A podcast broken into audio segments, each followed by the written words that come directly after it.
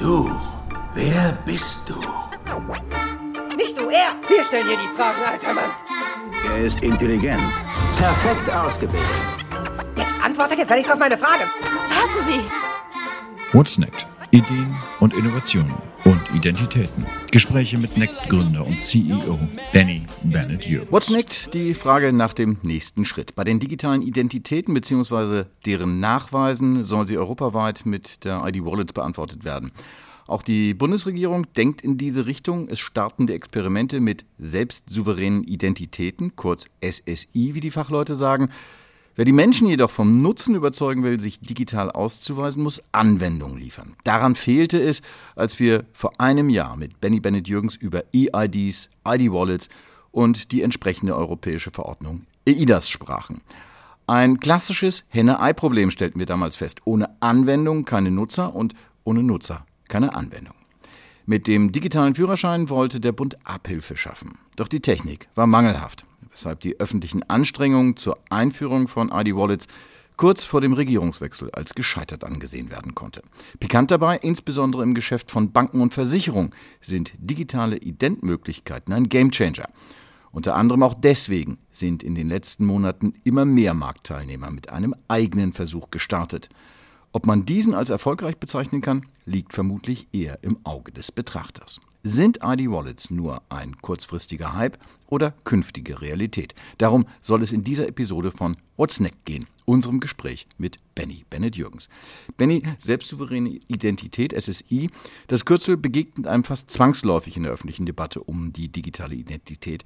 Was steckt genau dahinter? Ähm, letztendlich steckt hinter SSI der Grundgedanke, dass der Nutzer in Kontrolle seiner Identitätsdaten ist und und wirklich spezifisch sagen kann, wenn ich mich mit meinem Alter ausweisen möchte, dann zeige ich auch wirklich nur mein Alter und nicht meinen vollen Namen und meine Adresse dazu. Also das ist ja so ein bisschen das Problem, wenn ich jetzt zum Beispiel, weiß ich nicht, ich will, äh, ich will in den Club gehen, beim Türsteher muss mein Perso vorzeigen, dass ich über 18 bin ja, dann sieht er ja alles auf diesem Perso. Also er sieht den Namen, er sieht das Geburtsdatum, er sieht im Zweifel noch die Adresse und so weiter und so fort. Und das ist halt eben nicht wirklich selbstsouverän, weil ich nicht darüber her bin, welche Daten ich preisgebe. Ich muss dann immer den kompletten Personalausweis sozusagen preisgeben. Und hier ist eigentlich der Grundgedanke, dass ähm, ich nur den Teil preisgebe, der auch wirklich zwingend notwendig ist. Das kann zum Beispiel auch sein, einfach nur das Merkmal, ich bin über 18, aber gar nicht mal mein Geburtsdatum. Ähm, und auf der anderen Seite, dass ich halt technisch die Möglichkeit habe, dass diese Daten bei mir in allermeisten Fällen auf dem Smartphone liegen. Das heißt, ich bin in voller Kontrolle, wann auf diese zugegriffen wird. Also die Daten werden nicht verwaltet in einem, in einem zentralen Serversystem. Und das, was ich jetzt im Moment so ein bisschen bemängel bei den, bei den aktuellen Konzepten ist, es ist nicht wirklich dezentral. Also ich habe natürlich diesen Credential, also dieses Ausweisdokument nenne ich es jetzt einfach mal, dieses Credential habe ich in meinem Smartphone liegen. Wenn ich es dann aber an jemanden übermitteln möchte, zum Beispiel um nachzuweisen, dass ich über 18 bin, muss derjenige, der dieses Credential entgegennimmt, ja verifizieren können, dass dieses Credential auch echt ist. Und das läuft in den allermeisten Fällen, indem ich dann bei dem Aussteller des Credentials anfrage damit ist ja schon nachgewiesen, dass der Aussteller des Credentials ja auf jeden Fall meine Daten auch hat, zentral. Sonst könnte er ja nicht nachweisen, dass ich das irgendwann mal ausgegeben habe. Da sagt man natürlich, ich kann jetzt mit Hashing auf einer Blockchain arbeiten.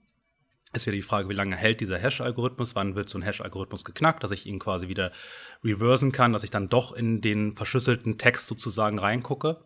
Und ich glaube, das ist so ein bisschen auch das, wenn ich jetzt anfange darüber zu erzählen, was das grundlegende Problem aktuell noch ist. Die Technologie hat zwar die richtigen Grundgedanken, ist aber noch weit davon entfernt, produktionsreif zu sein.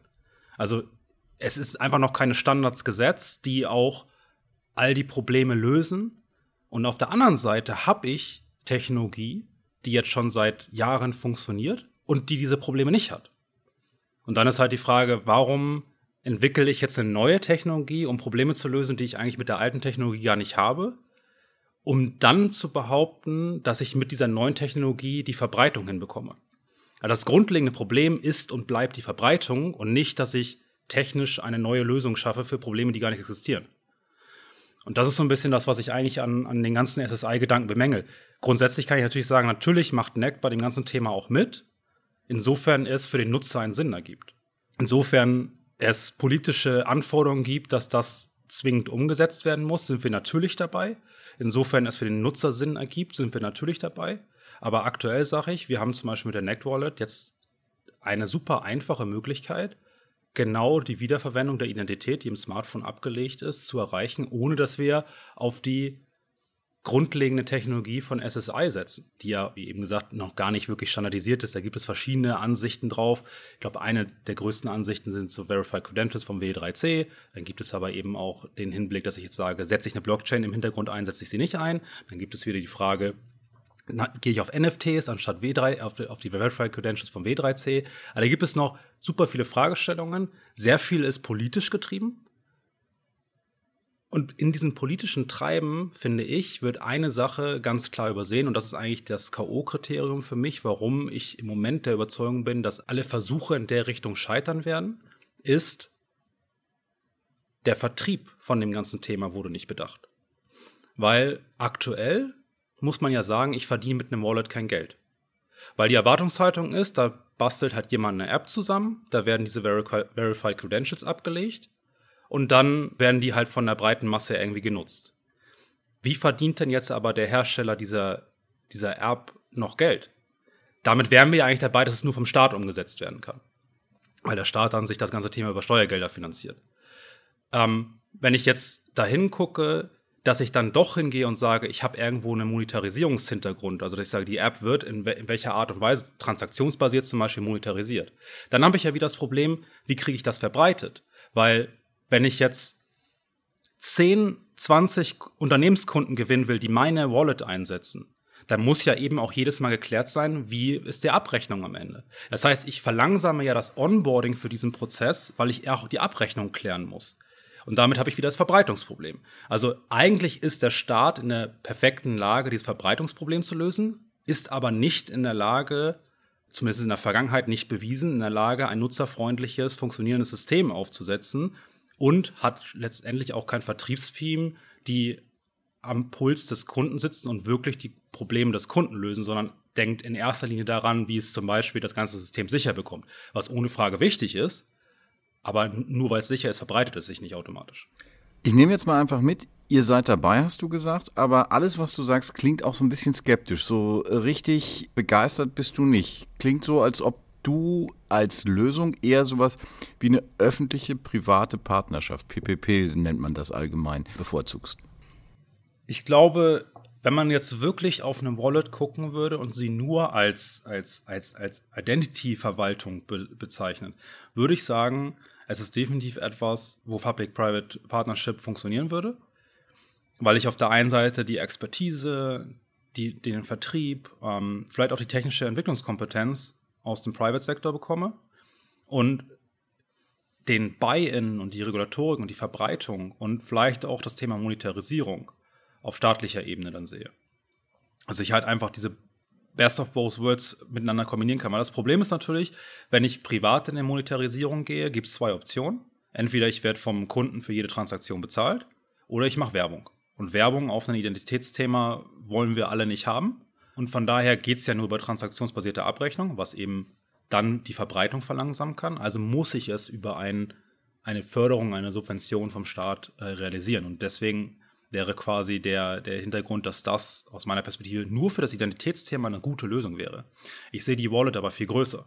Ich sehe das nicht nur als Thema in dem Sinne, ich verwalte mein Identitätsdokument und kann mich dann vielleicht bei einer Bank ausweisen, sondern ich sehe das Thema halt eben auch was ist mit Dokumenten, die ich signiert habe, dass die verwaltet werden in der Wallet? Was ist mit, mit zum Beispiel einem, einem Messenger, dass ich einen sicheren Messenger habe, der auch den Empfänger verifiziert? Da gibt es ganz viele Themen, die man eigentlich in so eine Wallet reinziehen kann, ähm, wovon alle profitieren können und wo ich dann vielleicht auch wieder Monetarisierungsoptionen habe. Weil wenn ich ein Dokument signiere, ist es mir vielleicht das wert, dafür 50 Cent zu bezahlen als Beispiel, anstatt 80 Cent für einen Portobrief oder sonstige Sachen. Ja, also da gibt es verschiedene Möglichkeiten, wie man dann in eine Monetarisierung kommen kann und da auch dann sozusagen den Staat rauslassen kann, weil man eine Wallet schafft, die nicht nur Identitäten verbreitet, sondern eben mehr Funktionen bietet. Für all das wäre es trotzdem super gut, wenn der Staat eine Basisinfrastruktur schafft, um vertrauenswürdige Identitäten in diese Wallets reinladen zu können. Jetzt, ich hatte es erwähnt, hat die Bundesregierung zum Jahreswechsel eingestehen müssen, dass der digitale Führerschein wohl nicht so schnell kommt wie ursprünglich geplant. Das wurde interpretiert als faktisches Scheitern der Projekte der Bundesregierung rund um ID Wallet. Jetzt haben aber führende Verbände der Finanzbranche, und du hast die Finanzbranche angesprochen, daraufhin einen Neuanfang gefordert. Wie könnte der jetzt aussehen? Wie könnte das ganz konkret aussehen? Ich glaube, ich glaube, wir haben ganz, ganz viele Optionen. Und ein Weg, um diese Optionen starten zu können, ist, dass der Staat an dem Punkt der Privatwirtschaft mehr Experimentiermöglichkeiten ähm, eröffnet. Also zum Beispiel ist es ja so, dass wir in der Vergangenheit bei diesem ganzen Thema ähm, Identitätsnachweis im Bereich der Banken seit Jahren diskutieren müssen. Ähm, bis das TKG sich verändert hat in der Richtung, hat das aus unserer Perspektive auch zweieinhalb, drei Jahre gedauert. Ähm, und so weiter. Also diese Veränderungsprozesse, um ähm, neue Möglichkeiten anzunehmen, dauern einfach zu lange. Und wenn der Staat hier einfach ermöglichen würde, dass sich über Experimentierklauseln respektive einfach einen Raum schafft, wo solche Dinge dann ausprobiert werden können, dann habe ich einen bunten Blumenstrauß an Möglichkeiten und über die über die echte Nutzung, über die produktive Nutzung des Systems wird sich sehr klar herausstellen, was die beste Möglichkeit am Ende des Tages ist. Und ich glaube nicht, dass das, dass das, äh, dass das irgendwie schädlich sein kann, solange man halt immer den Rahmen dafür schafft. Also dann ist auch wieder der Staat gefragt, eine, einen regulatorischen Rahmen zu schaffen, zum Beispiel, dass man sagt, okay, ähm, es muss in, in, im, im Zeitraum von sechs Monaten muss sehr, sehr engmaschig menschlich gemonitort werden, wie das System funktioniert. Ähm, oder ähnliche Verfahren, um einfach zu sagen, okay, ich schaffe trotzdem die Sicherheitskomponente herbei, indem ich halt eine übertrieben hochgradige Monitoring-Eigenschaft mitfordere ähm, was dann halt später natürlich dann ausgefadet wird, wenn sich das System durchgesetzt hat. Aber ich muss erstmal die Möglichkeit schaffen, dass neue Systeme sich überhaupt ausprobieren können. Das ist für mich die Grundvoraussetzung. Aktuell wird alles dadurch geblockt, weil ich mir als, als Hersteller immer die Frage stellen muss, setze ich gerade auf das richtige Pferd, weil ich weiß erst in drei Jahren, ob ich auf das richtige Pferd gesetzt habe. Und das ist natürlich schwierig. Das ist ja komplett konträr zu dem, ich sag mal, New Work Modell agiles entwickeln. Dass ich sage, ich probiere es aus, in die Richtung zu gehen und wenn ich, wenn ich muss möglichst frühzeitig erkennen, ob ich in die falsche Richtung laufe. Und dieses möglichst frühzeitige Erkennen, ob ich in die falsche Richtung laufe, muss in diesem regulatorischen, in dem Compliance-Umfeld natürlich vom Staat erlaubt werden. Ansonsten muss ich erstmal vollumfänglich perfekt entwickeln und kann erst dann quasi in zwei, drei Jahren sehen, bin ich in die richtige Richtung gelaufen. Und das schreckt natürlich einfach viele Ideen und viele experimentierfreudige Hersteller ab. Jetzt müssen wir aber in, je, in, unserer Betrachtung berücksichtigen, wir schauen gerade auf den deutschen Standort. Mit EIDAS ist das Thema digitale Identitäten aber auch ein europäisches Thema. Gäbe es irgendwo eine Blaupause, äh, wo du sagst, das könnte man äh, übernehmen, um mehr Tempo reinzubringen? Ich weiß nicht, ob es eine Blaupause gibt. Also es gibt schon viele auch europäische Staaten, die, die immer mehr diese Sandbox oder ähm, Experimentierklauseln in, in, verschiedene Gesetze einführen. So haben wir es ja jetzt auch zum Beispiel in Deutschland im, im Geldwäschegesetz eingeführt. Das Problem ist einfach, es hat noch zu wenig Drive. Und es ist trotzdem noch überreguliert, diese, diese Sandbox, diese Experimentierklausel. Warum hat es noch zu wenig Drive? E-, eben weil es überreguliert ist. Also am Ende des Tages muss ich halt trotzdem noch ähm, mich mit gefühlten zehn Behörden abstimmen, damit ich auch nur ansatzweise in die Richtung gehen kann, plus dass eigentlich keiner so richtig weiß, wer ist denn jetzt dafür zuständig. Und das natürlich dann am Ende des Tages, ja, bringt ja nichts, wenn ich im Gesetz eine Experimentierklausel aufnehme, aber am Ende des Tages keiner die Freigabe gibt, auch ein Experiment zu starten. Inwieweit ist in diesem Zusammenhang die Übertragung all dieser Themen digitale Identitäten an das Digitalministerium äh, ein richtiger Schritt? Ich glaube, dass es kein falscher Schritt ist. Ich bin aber davon überzeugt, dass natürlich ist Identitäten ein sehr hoheitliches Thema. Hm.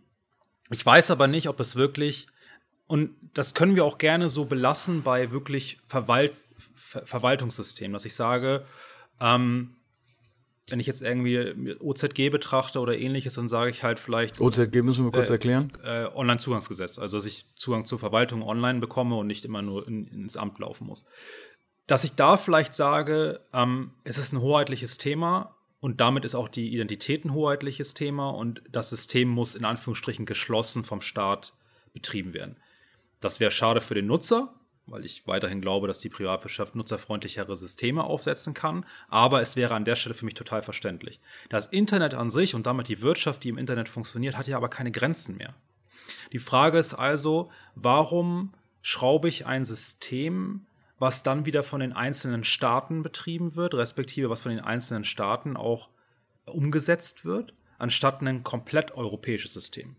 Also wenn ich mir das Thema jetzt angucke, dann gibt es für mich die zwei Optionen. Entweder belasse ich es wieder der Privatwirtschaft und sage, ich weiß, dass es ein hoheitliches Thema ist und ich setze gewisse Regularien auf, dass ich Sicherheitsanforderungen etc. habe, lasse aber die Umsetzung Sorge der Privatwirtschaft sein. Das ist für mich die eine Möglichkeit. Oder die andere Möglichkeit ist, dass ich halt einfach sage, ähm, ich schaffe ein wirklich europäisches System, was von allen Staaten auf exakt der gleichen Technik von einer sag mal, gefühlt unabhängigen Stelle betrieben wird. Sei es dann wirklich, äh, weiß ich was, auch in Brüssel oder ähnliches, ja, dass ich halt einfach sage, ich habe jetzt, habe jetzt eine unabhängige Stelle, die das, die das System betreibt, aber die Entwicklung beziehungsweise die, die, ähm, die Finanzierung des Ganzen findet über die komplette Europäische Union statt. Dann, glaube ich, kann man es erreichen, dass man wirklich mal ein, ein konkurrenzfähiges Identitätsprodukt schafft, was in der Welt auch Anklang findet. Weil natürlich hat auch ein amerikanischer Anbieter Interesse, 300 Millionen Europäer auf ihre Systeme zu bekommen. Und wenn das super einfach mit einer ID-Wallet geht, warum nicht? Jetzt wird auf europäischer Ebene um ein Update der EIDAS-Verordnung verhandelt. Welche Bedeutung siehst du in diesem Prozess und wie viel Hoffnung steckst du in diesem Prozess? Die Bedeutung ist, ist auf jeden Fall sehr hoch, weil auf der einen Seite ist es die wichtigste Grundlage aus meiner Perspektive, um Online-Identifizierung, digitale Identität in Europa ähm, zu standardisieren, um dann eben halt auch wieder eine Verbreitung hinzubekommen. Weil wenn ich eine Standardisierung habe, habe ich am Ende natürlich eine leichtere Verbreitung, als wenn jeder sein eigenes proprietäres System entwickelt. Von daher ist es für, für die Anbieter, aber eben auch für die Konsumenten, also die Versicherungsunternehmen zum Beispiel, extrem gut, dass die, dass ein neuer Schritt in AIDAS gegangen wird, der dann, und da steckt dann meine Hoffnung, auch eben berücksichtigt, dass es nicht mehr ähm, auf staatlicher Ebene wieder Sonderlocken gibt, sondern dass ich sage, ich mache jetzt eine, eine Richtlinie, die dann auch in der ganzen EU gilt und die so nach diesen technischen Anforderungen von der Privatwirtschaft umgesetzt werden kann. Die IDAS sagt ja nicht per se, dass das alles ein staatliches Thema ist. Auch jetzt in den Vorschlägen, die jetzt schon gekommen sind, steht, steht nirgendwo, dass die ID-Wallet nur vom Staat kommen kann. Da steht, dass, die ID, dass jeder Staat auf jeden Fall eine ID-Wallet bereitstellen soll. Sie kann aber sich zum Beispiel auch auf die Privatwirtschaft berufen. Also wenn ein deutsches Unternehmen eine ID-Wallet bereitstellt, die sich an die IDAS-Richtlinien hält, könnte theoretisch der deutsche Staat sagen, wir bieten aus Deutschland heraus auf jeden Fall unseren Bürgern eine ID-Wallet. Kann natürlich auch separat vom Staat umgesetzt werden oder es können auch eben beide machen. Es kann eine, eine staatliche Wallet herausgegeben werden als auch eine privatwirtschaftliche Wallet. Und ähm, daher glaube ich, dass die IDAS auf jeden Fall der richtige Schritt ist und ich habe große Hoffnung, dass das jetzt auch wirklich ähm, von der breiten Masse in die richtige Richtung getrieben wird man sieht da schon sehr, sehr viel Bewegung in der Identity Community, würde ich es jetzt mal bezeichnen, ja. In der Identity und Signatur Community, da sieht man schon sehr, sehr viel Bewegung in die richtige Richtung und da haben wirklich viele, viele Leute sehr viel Interesse dran, dass das in die richtigen Bahnen gelenkt wird, weil das Thema muss einfach gelöst werden. Meine größte Hoffnung an der Stelle ist, wir haben, wenn man sich die globale Internetwirtschaft anguckt, sind viele Themen so stark nicht europäisch besetzt, dass es schwer wird, da ein europäisches Pendant aufzubauen. Nehmen wir zum Beispiel einfach nur die Cloud-Systeme. AWS, Google und so weiter. Abgesehen jetzt natürlich von dem GDPR-Thema, ist aber ist eine Google Cloud, eine AWS von Amazon, die sind so weit fortgeschritten. Da können jetzt europäische Player, das holen die nicht auf. Und wenn ich es nicht aufhole, kann ich aus Europa so ein System nicht platzieren, was dann auf einmal von allen genutzt wird. Das Identity-Thema ist aber noch nirgendwo auf der Welt gelöst. Wenn ich jetzt also aus Europa dieses Identity-Thema treibe und dafür einen Standard schaffe, der unsere Werte erfüllt und auch unsere Regularien erfüllt, also eine GDPR zum Beispiel, also eine Datenschutzgrundverordnung, ja, dass, ich, dass ich da im Endeffekt diese Chance nutze, ein, ein, ein System, was wir global in der Welt platzieren können, trotzdem aber die europäischen Werte unterstützt. Die Chance müssen wir jetzt nutzen. Weil das ist halt etwas, so eine Chance sollte man sich nicht entgehen lassen. Da kann man über, wer ist führend in künstlicher Intelligenz, wer baut die besten Elektroautos und so weiter da wird es immer, immer noch einen Wettbewerb geben und ich glaube auch nicht, dass jetzt irgendwie ein Tesla allen Leuten komplett davon gefahren ist oder und das nie wieder aufholbar ist oder sowas. Da kann man viel drüber philosophieren, wo kann ich mich noch in den Wettbewerb mit einem Amerikaner, wo kann ich eine Unabhängigkeit schaffen und so weiter. Bei dem digitalen Identity-Thema ist das komplett klar. Das Thema ist nicht gelöst, nirgendwo auf der Welt. Und wir haben jetzt einfach die Chance, wenn alle da an der Stelle einfach nur zusammenhalten und ehrlicherweise Unternehmen die richtigen Entscheidungen treffen, dann haben wir einfach die Möglichkeit, erstmalig einen, die treibende Kraft in der Welt zu schaffen aus Europa in, in puncto digitale Identität. Das sind große Möglichkeiten. Jetzt lass uns aber mal konkret werden. Was sind aus deiner Sicht die wichtigsten Kriterien für eine funktionierende ID-Wallet? Ganz banal gesagt, Nutzerfreundlichkeit und Sicherheit. Und dann damit ein, einhergehend die Verbreitung. Das eigentlich, also das Thema ist ja, es wird aus meiner Perspektive wurde bisher immer eins von beiden sehr stark vernachlässigt. Also entweder war ich nicht für den High-Compliance-Bereich einsatzfähig, weil ich zum Beispiel, weiß ich nicht, ähm, die amerikanischen Wettbewerber, wenn die nur ein Foto von einem ID-Dokument machen, ist es halt nicht sicherheitstechnisch ausreichend genug, sodass sie bei einer deutschen Bank eingesetzt werden können. Ähm, auf der anderen Seite, wenn ich aber in den High-Compliance-Bereich gehe und dort wirklich die Sicherheit sehr, sehr hoch trabe, haben wir es bisher nicht geschafft, ein nutzerfreundliches System aufzubringen. Nutzerfreundlich bedeutet ja zum Beispiel auch, dass die App überhaupt läuft. Also wenn die App natürlich irgendwie einbricht, weil äh, jedes zweite Smartphone abstürzt, weil die Sicherheitsanforderungen oder die, die entsprechende App-Protection, die dann eingebaut wurde, dafür sorgt, dass die App abstürzt bei jedem zweiten Nutzer, dann habe ich zwar ein System, was sicher ist, aber eben nicht nutzerfreundlich, weil es nur jeder zweite nutzen kann.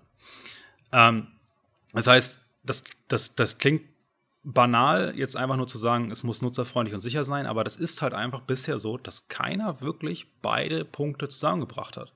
Also es ist wirklich immer so, dass entweder ist die Sicherheit top oder ist es die Nutzerfreundlichkeit top.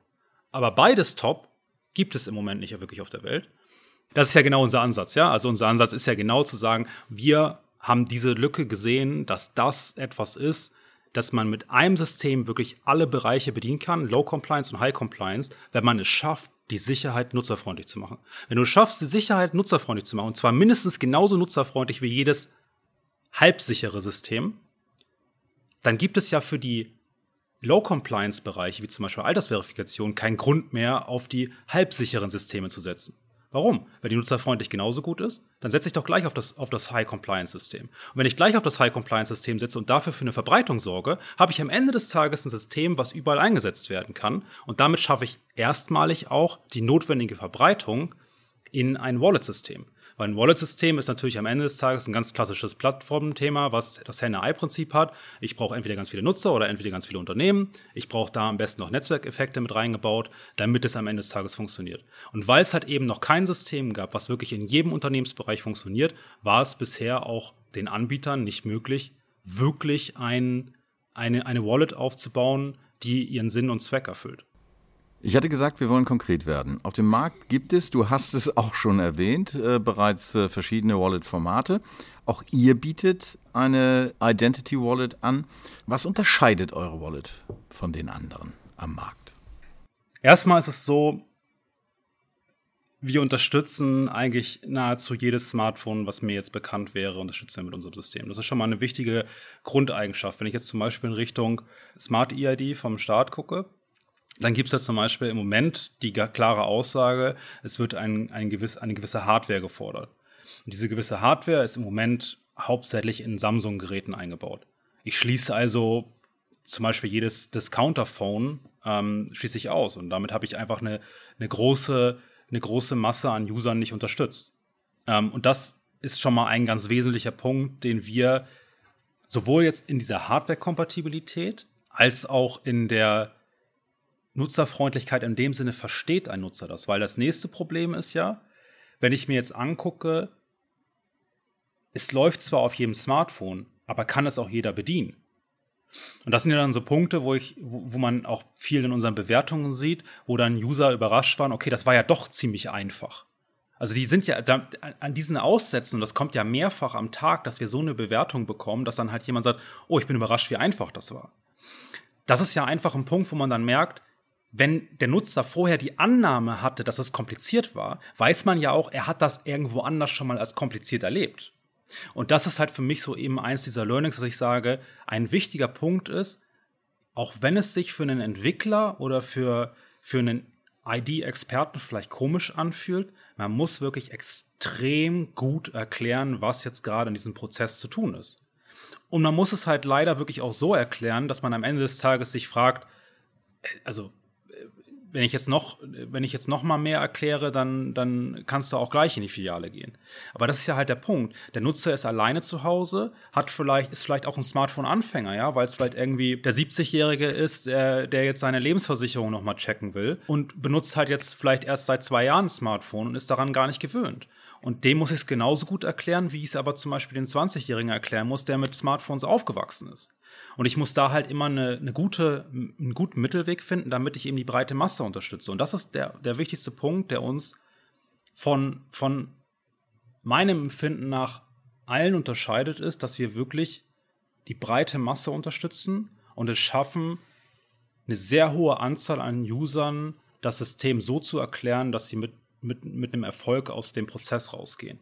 EID ist das beste Beispiel, warum es da keine Verwaltung gibt. Am Anfang brauchte ich extra Hardware. Jetzt habe ich theoretisch nahezu jedes Smartphone unterstützt, was jetzt auch den, die EID auslesen kann. Dann gibt es wieder das Thema Nutzerfreundlichkeit, weil ich den PIN habe. Nicht jeder weiß mehr, wo er seinen PIN hat. Selbst wenn er einen neuen PIN bestellen kann, ver verliere ich oder vergesse ich den PIN vielleicht. Weil PIN vergessen ist halt so ein typisches Thema. Das sollte man eigentlich wissen, dass das halt eins der Sachen ist. Jeder kennt mindestens einen in seiner Familie, der ständig die PIN von einer EC oder Kreditkarte vergisst. Also es ist völlig gang und gäbe. Deswegen gibt es ja bei einem Apple Pay auch mit der Face ID. Wenn ich dann mit Apple Pay bezahlen will, mache ich ein Face ID weil es einfach so ist, dass ich ständig meinen PIN vergessen würde. Und das ist bei der IAD dann, selbst wenn jetzt die Geräte unterstützt werden, gibt es halt noch viel zu viele Leute, die ihre PIN nicht kennen. Und das sind so eigentlich banale Themen, die aber bisher einfach nie gut gelöst wurden. Und deswegen kriege ich halt keine Verbreitung hin. Und ich glaube, das lösen wir einfach gut, dass wir wirklich monströs penibel auf die Nutzerfreundlichkeit gucken. Und ein Beispiel, wo wir einmal einen Fehler gemacht haben, und nicht auf die Nutzerfreundlichkeit sozusagen geguckt haben, sondern nur auf die KPIs.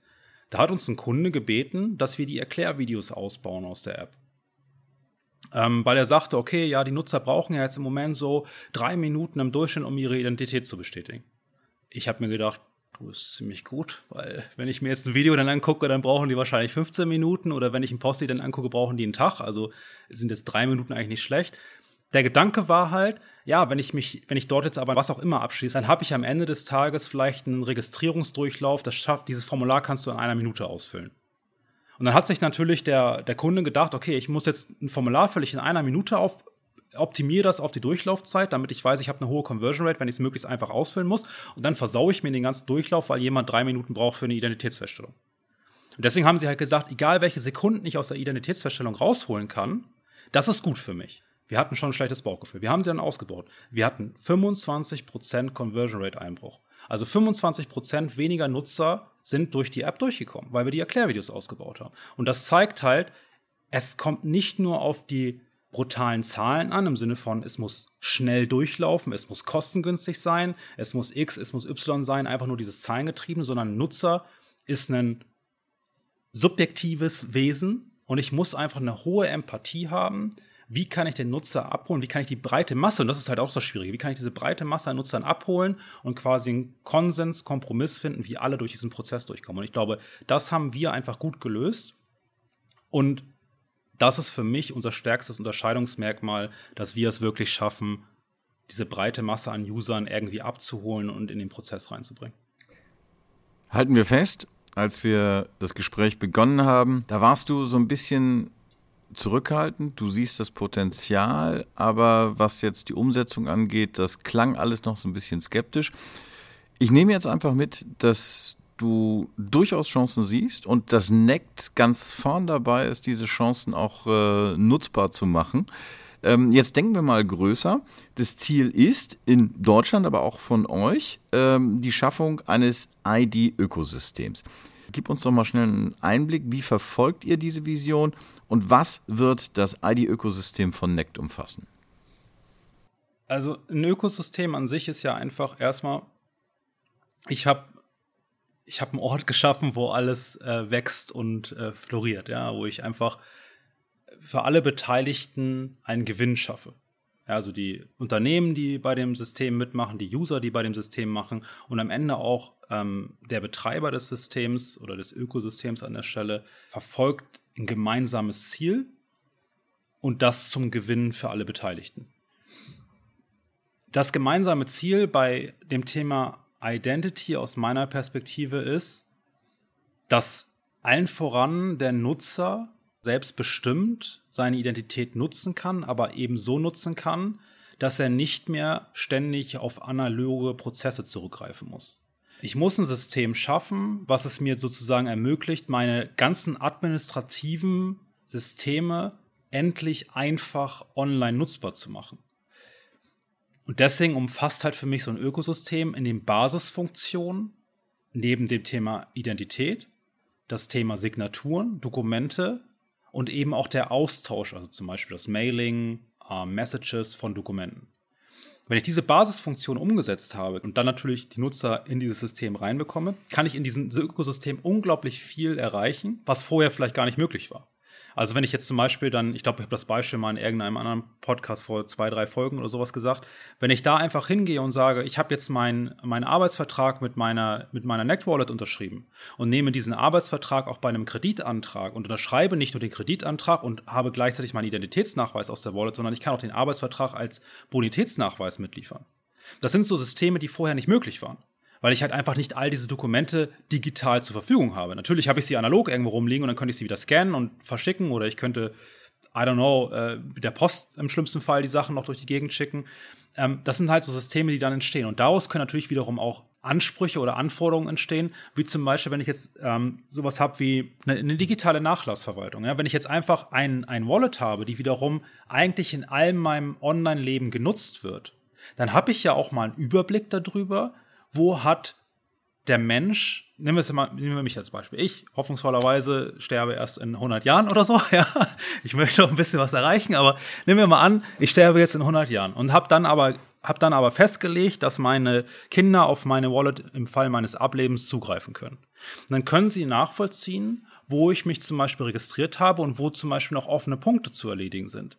Das ist ja ein riesen Pain mittlerweile, weil natürlich habe ich einzelne Zugriffe auf ganz viele Systeme, im besten Fall unterschiedliche Passwörter gewählt und so weiter. Das heißt, wenn jetzt jemand ablebt, habe ich keine Möglichkeit, noch nachzuverfolgen, wo muss ich ihn vielleicht abmelden?